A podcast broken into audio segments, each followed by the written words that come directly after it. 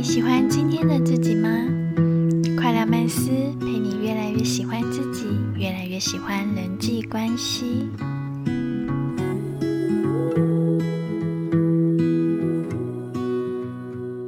个体跟个体之间真的有感同身受吗？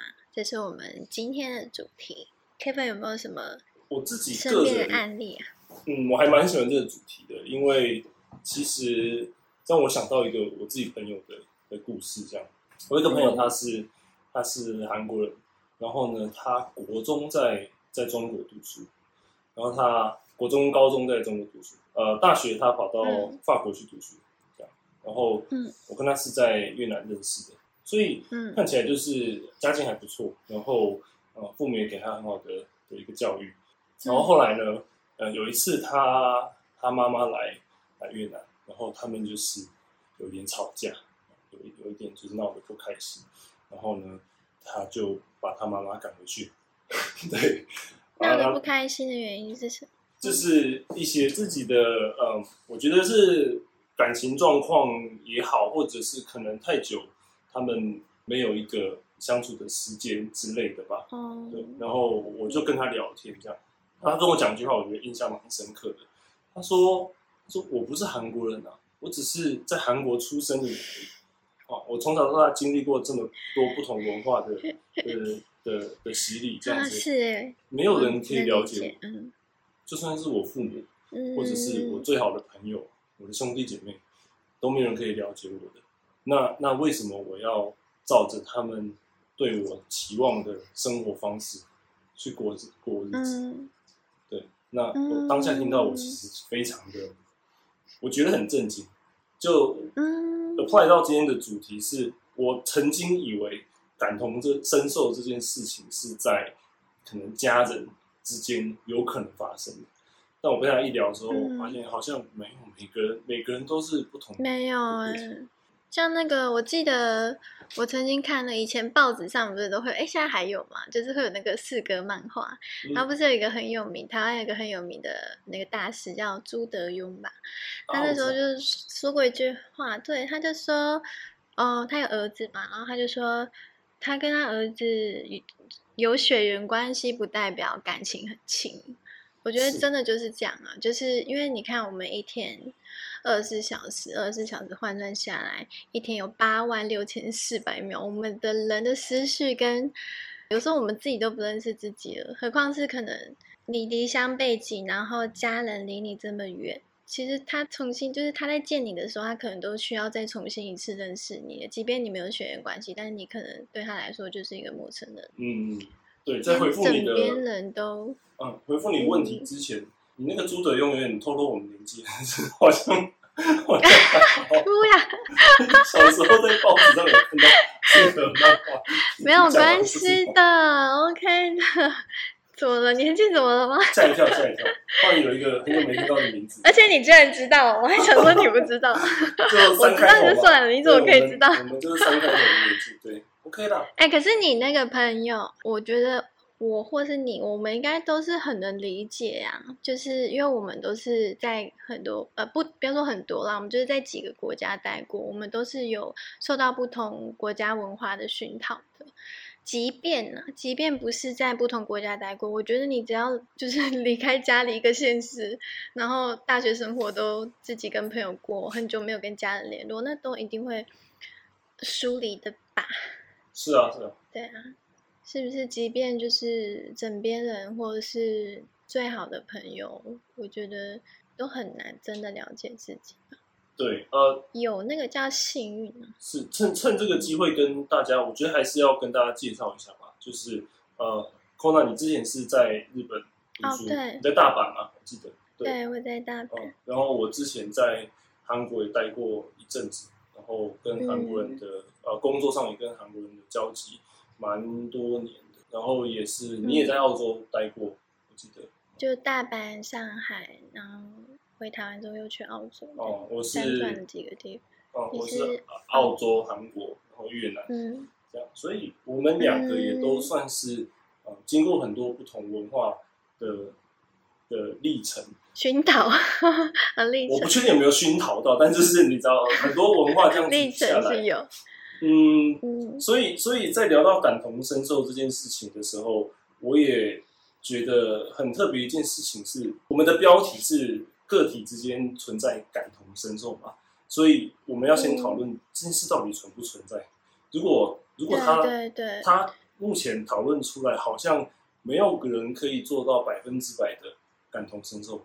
那那是不是我们再来很多讨论嗯其他的，就是感同身受，试着去做这些这些事情的的程度，这样子。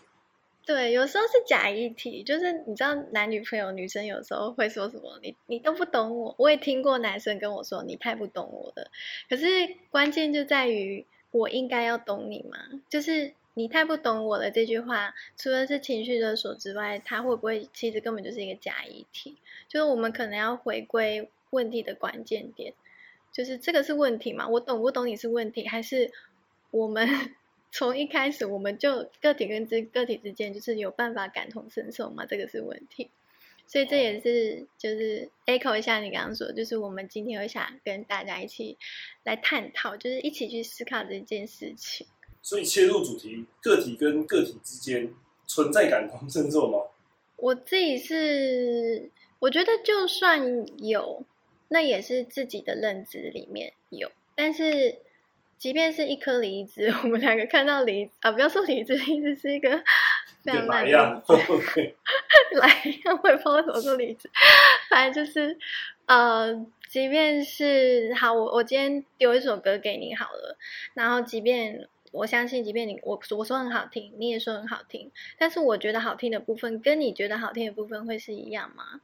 嗯或者是这首歌我可能唤起了我一些回忆，我跟你一样都有哀愁的情绪，但是那个哀愁的程度跟你哀愁的程度又会是一样吗？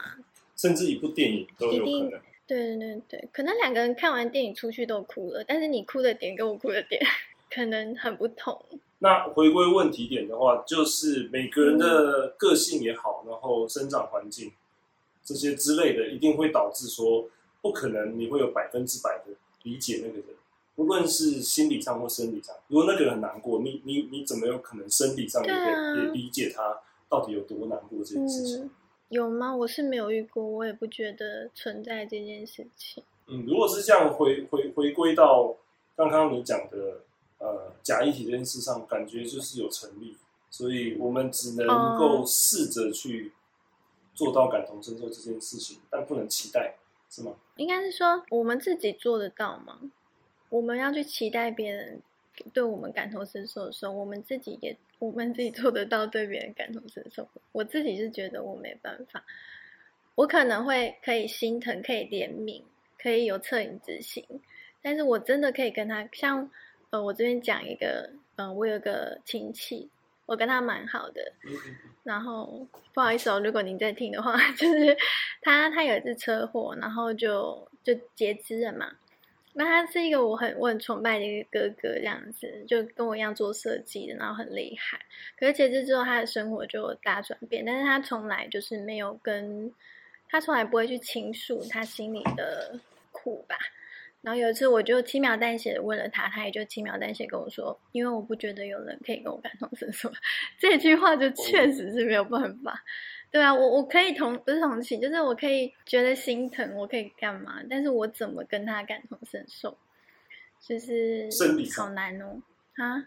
对不对？就是你刚刚讲生理上是没办法的，生理生理上跟心理上都很难，对啊，因为我没有就。如果我好手好脚，哎，你这样讲，我就又想到一个，我之前看谁啊？啊，那叫什么吴念真哦，嗯他好像有一次吴念真大导演也是 不是最近的人？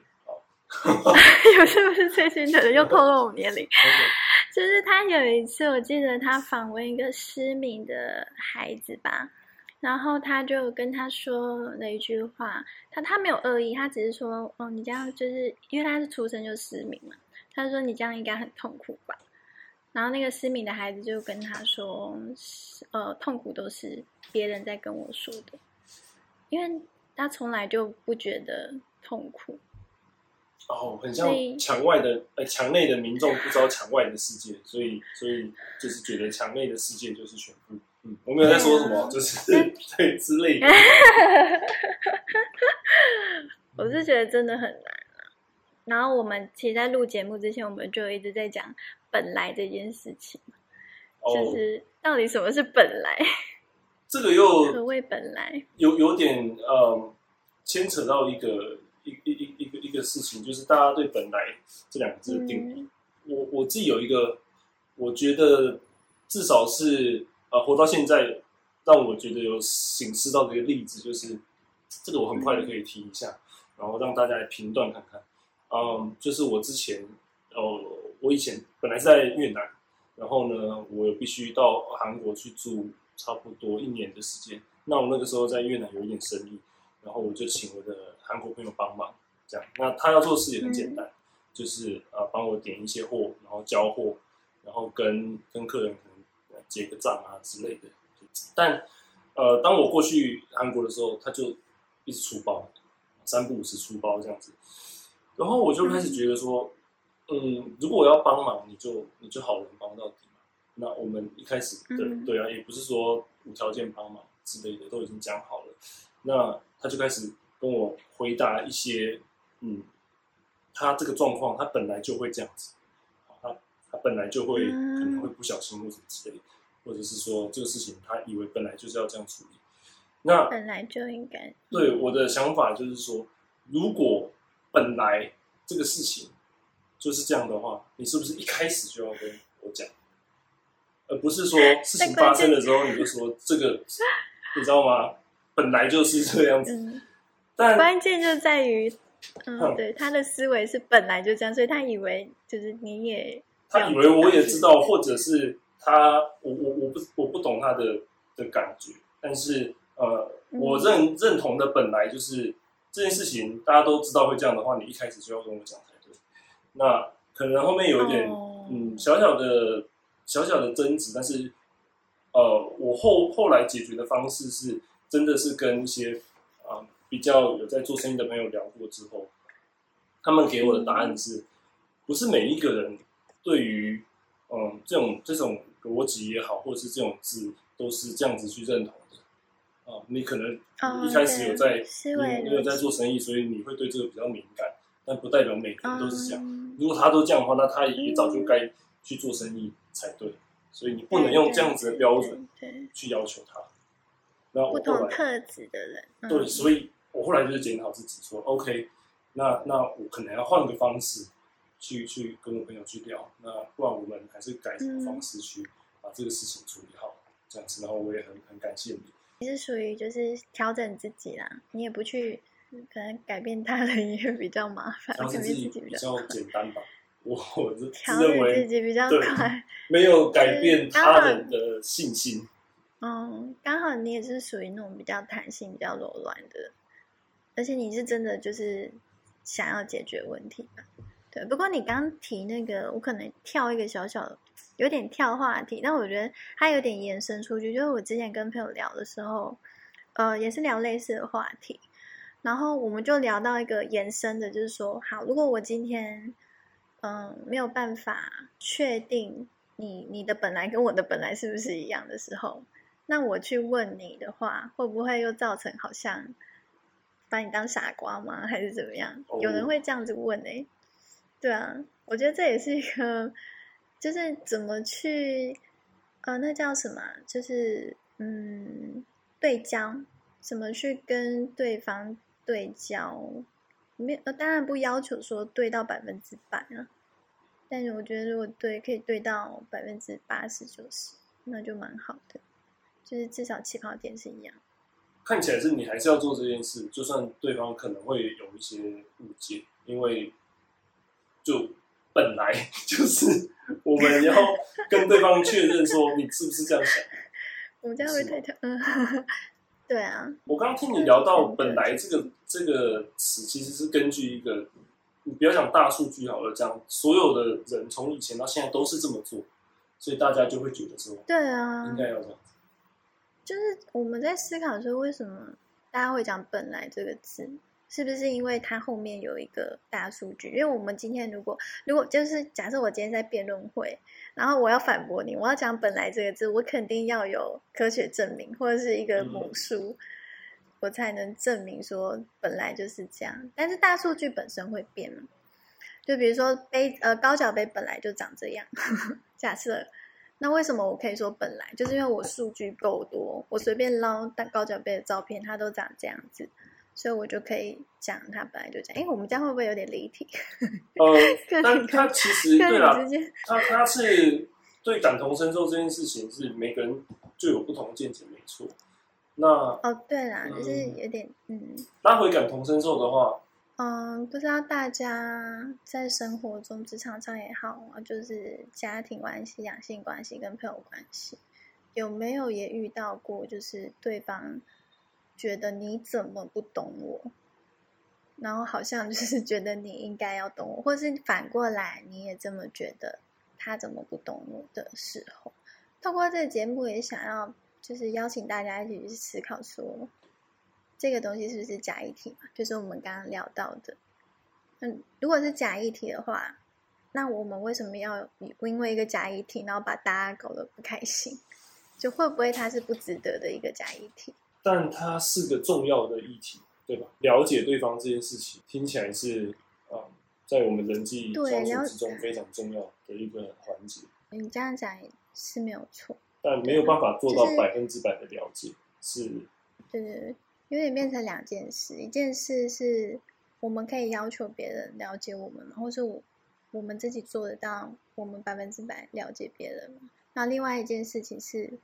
了解别人还是对人际关系有好处的，就是它有个先后顺序吧。就是我们必须先理解说，OK，我们其实是真的很难互相理解的。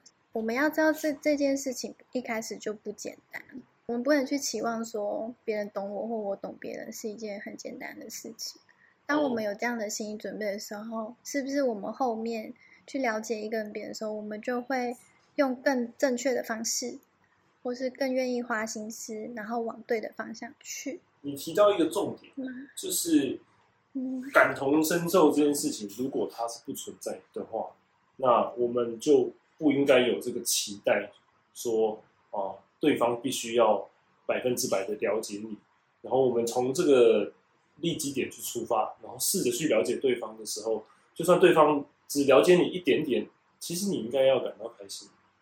是吧？哎，我觉得是。其实，对啊，我觉得其实有人会，而且他他不用是所有事情，可能就一件事情，我觉得就是很幸运的，就是他能跟我，嗯，频率很近，也不要说感同身受，就频率很近。那我觉得就是很值得感恩的一件事。两性关系上面也是这样子，两个人在一起是不是越久就会？好像越理解对方，不过那也要看频率，对不对？我觉得越了解对方的关键之一，好像就是一开始我们提到的相处的时间越长，你可能就会越有那个期待，说对方一定要很了解你，是吧？谁会去期待一个认识？对对对，可能认识虽然很久，但是我几乎没什么交集的人，要多了解你？你你讲这个很好，我觉得它更像是一个错觉，就是。因为我们刚才聊到嘛，我们我们的小脑袋瓜，每一个人小脑袋瓜每天都想这么多事情，然后我们自己每天都在变。